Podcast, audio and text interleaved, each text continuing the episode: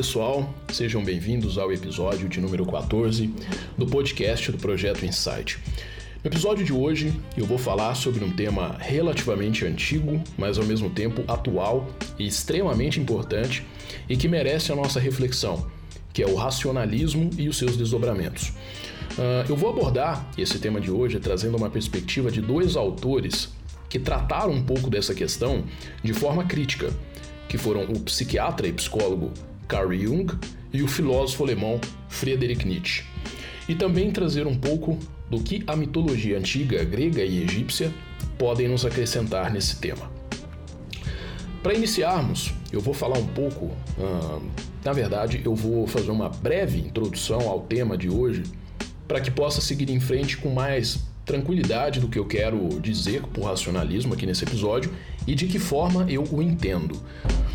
Bom, o racionalismo é uma escola filosófica ou corrente filosófica que crê particularmente na razão humana como fonte primária do conhecimento. Para alguns, a tese inicial do racionalismo vem da Grécia Antiga com Platão e o seu mundo das ideias. Mas de forma mais objetiva, o racionalismo ganha força na modernidade, no período renascentista, e com o pai da filosofia moderna, René Descartes. Outros teóricos reconhecidamente racionalistas são Baruch Spinoza e Leibniz. Descartes, o autor de Meditações e do famoso Discurso do Método, é talvez o maior defensor do racionalismo, de tal forma que vem de Descartes a máxima do cogito ergo sum, traduzido para penso, logo existo, tratando de reconhecer a existência pelo ato de pensar.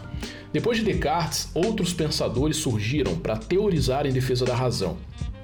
Spinoza, que tem aliás eh, uma obra de grande valor, tratou do assunto principalmente em sua obra Tratado da Emenda do Intelecto. Spinoza teve dificuldades com a exposição das suas obras devido ao período histórico em que ele viveu. Poderia e seria, com toda certeza, encarado pela Igreja como um herege e corria sérios riscos, inclusive, de ser condenado à execução. Mais tarde, o alemão Leibniz tratou de escrever sobre a razão humana e suas mônadas, que seriam supostas entidades separadas, conceituais para Leibniz, que se conectavam aos átomos e originavam o conhecimento racional. Portanto, esses poderiam ser considerados três dos mais reconhecidos racionalistas no seu princípio, mas posteriormente a teoria viria a se desenvolver e a razão passaria a ser encarada de formas, digamos, mais bem trabalhada e conduzida a guia maior da vida humana por alguns. Aqui é importante dizer que a história do racionalismo é extensa e passa por várias revisitações e novas teorias surgem, dando novas caras no entorno desse tema. Porém, a introdução que eu fiz do princípio do racionalismo, creio eu, já é suficiente para que vocês entendam o seu surgimento e a sua característica principal, que é a razão como fonte primária do conhecimento. O racionalismo também é protagonista de um dos maiores embates teóricos da história da filosofia, com o empirismo, que defende a origem do conhecimento através dos sentidos. Embate esse que foi, digamos, sintetizado por Immanuel Kant anos depois. Mas esse é assunto para outro episódio e vamos nos concentrar aqui no tema de hoje. Vamos vir aqui para o século XXI entender como e de que forma o racionalismo se fez presente e quem são alguns teóricos defensores do tema. Normalmente, hoje, o racionalismo é o eixo central de movimentos ditos humanistas, como o humanismo positivista, o humanismo marxista, ou o mais famoso deles, talvez, com certeza, eu creio eu, e o mais contemporâneo, por assim dizer, que é o humanismo secular, que é uma corrente de pensamento que coloca o ser humano como centro do mundo, defende a razão como guia superior da vida humana e também o método científico como forma de se compreender o mundo e o próprio ser humano. Normalmente, salvo exceções, rejeita qualquer aspecto metafísico ou religioso como fonte de respostas para o problema do ser. O humanismo secular confia na razão, na ciência e na filosofia como forma de se conseguir estabelecer princípios éticos e valores morais para se viver em sociedade, não necessitando da religião ou da metafísica para alcançar tais respostas. Há alguns representantes desse racionalismo atual, contemporâneo, que são bem presentes nas redes sociais, em debates e também escrevem e já escreveram várias obras em defesa da razão ou do humanismo. E alguns bem famosos são Luc Ferry, é um filósofo francês, o Richard Dawkins, biólogo e ativista ateu norte-americano, e Sam Harris, filósofo norte-americano, e esse último, inclusive, ele possui vários debates com o psicólogo canadense Jordan Peterson, que advoga em oposição a esse racionalismo, que vale muito a pena, inclusive, esses debates. São uh, três ou quatro, se não me engano, de mais de uma hora de duração, e eles estão disponíveis lá no YouTube. Não possui legenda em português, mas tem legenda em espanhol, o que já possibilita alguma compreensão para quem se interessar, eu recomendo. Além desses três nomes, nós temos muitos outros, mas esses três que eu citei são bem conhecidos, inclusive da minha parte, por isso citei. Há de ressaltar que esses pensadores humanistas possuem algumas ideias que são válidas, como as críticas ao fundamentalismo religioso, que é a compreensão literal e extremamente dogmática das obras religiosas e doutrinas, reflexão válida para o nosso tempo e que eles abordam de forma crítica, o que eu acho positivo. Mas no geral, eu vejo esse racionalismo como um equívoco. E aqui eu inicio a minha passagem pelos dois pensadores que citei no início do episódio. A começar por Jung. Carl Jung foi um psiquiatra e psicólogo suíço, famoso por ser o, o pai da psicologia analítica e famoso para outros por ter sido o discípulo que rompeu com Freud, o pai da psicanálise. Mas o Jung foi principalmente um grande pensador do século XX, sendo, ao meu ver, indispensável para refletir a respeito da condição humana. Se você quer saber mais sobre o Jung, eu recomendo você a ouvir o episódio sobre ele aqui mesmo no nosso podcast, uma entrevista com a Evelyn Oliveira sobre o Jung. Enfim, Jung era um crítico do racionalismo em reconhecer a razão como faculdade maior e superior do ser humano e ignorar outros aspectos irracionais e mais misteriosos que cercavam a todos nós, entendendo que esses aspectos eram reais e extremamente importantes ao entendimento do ser humano, sendo tão ou mais importantes do que a razão. Para o Jung, valorizar e exaltar a razão como aspecto principal da vida era grave e até perigoso, porque Jung acreditava que essa valorização exacerbada poderia ter ocasionado os regimes totalitários do século XX, como o nazismo alemão e o comunismo soviético, que mataram milhões de pessoas.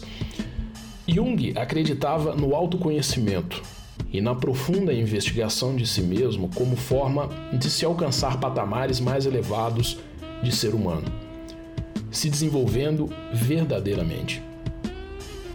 Outro pensador que abordou o tema foi o filósofo alemão Friedrich Nietzsche.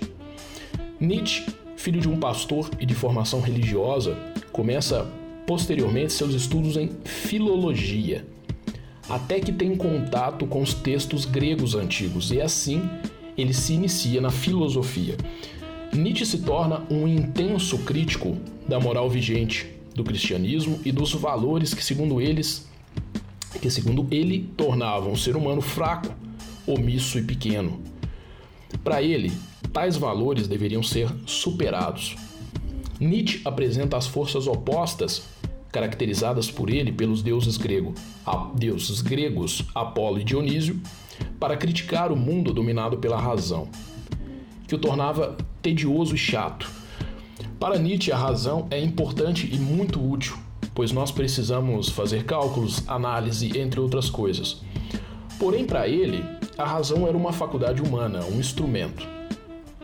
E como Nietzsche utilizou dos deuses gregos Apolo, que representava a razão, e Dionísio, que representava as artes e o sentimento, para elaborar sua teoria, aqui nós fazemos enfim a nossa ponte às narrativas mitológicas. Apolo era filho de Zeus e um dos deuses mais cultuados da antiga tradição grega. Apolo representava a razão, o equilíbrio, dentre outros aspectos. Por outro lado, nós temos Dionísio, também filho de Zeus e que representava o vinho, as festas e o caos.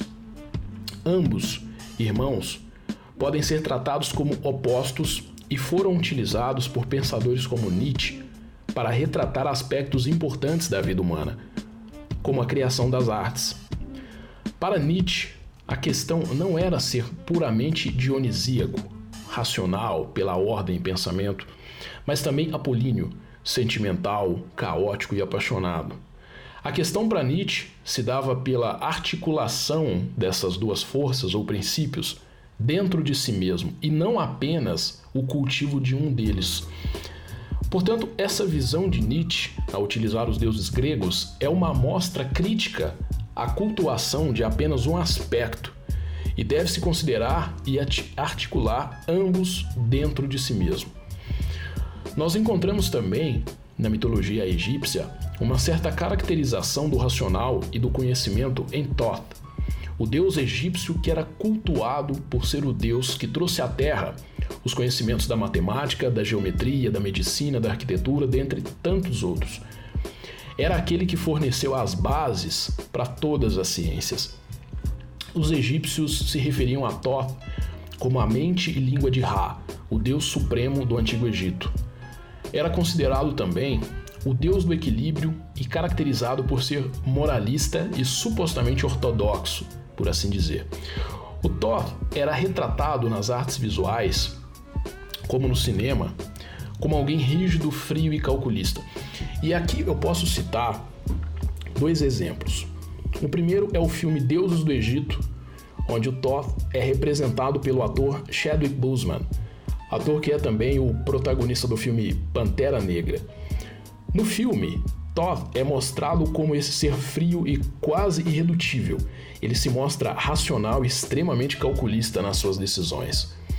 O deus egípcio também é retratado no livro e na série Deuses Americanos, que é produzida aqui no Brasil pela Amazon Prime, é distribuída aqui no Brasil.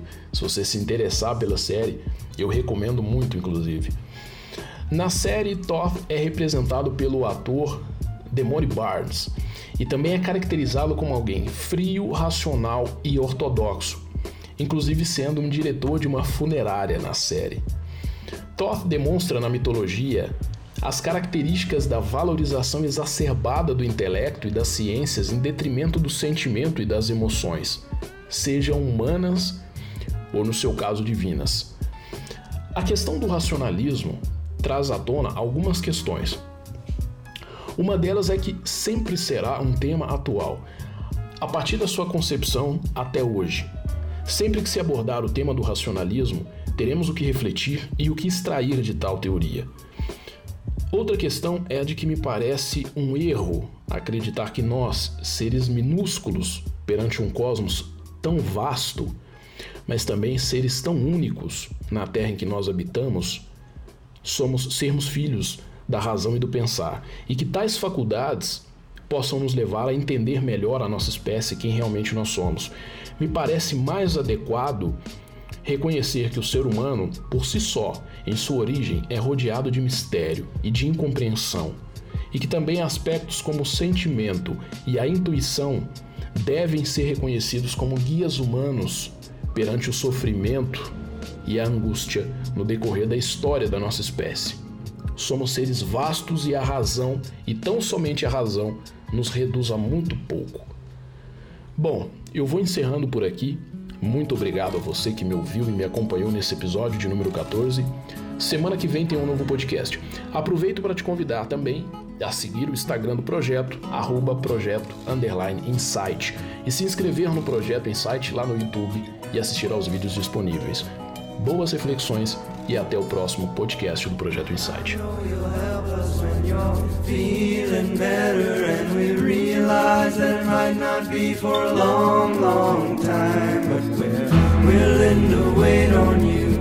We believe in everything that you can do, and you could only lay down your mind.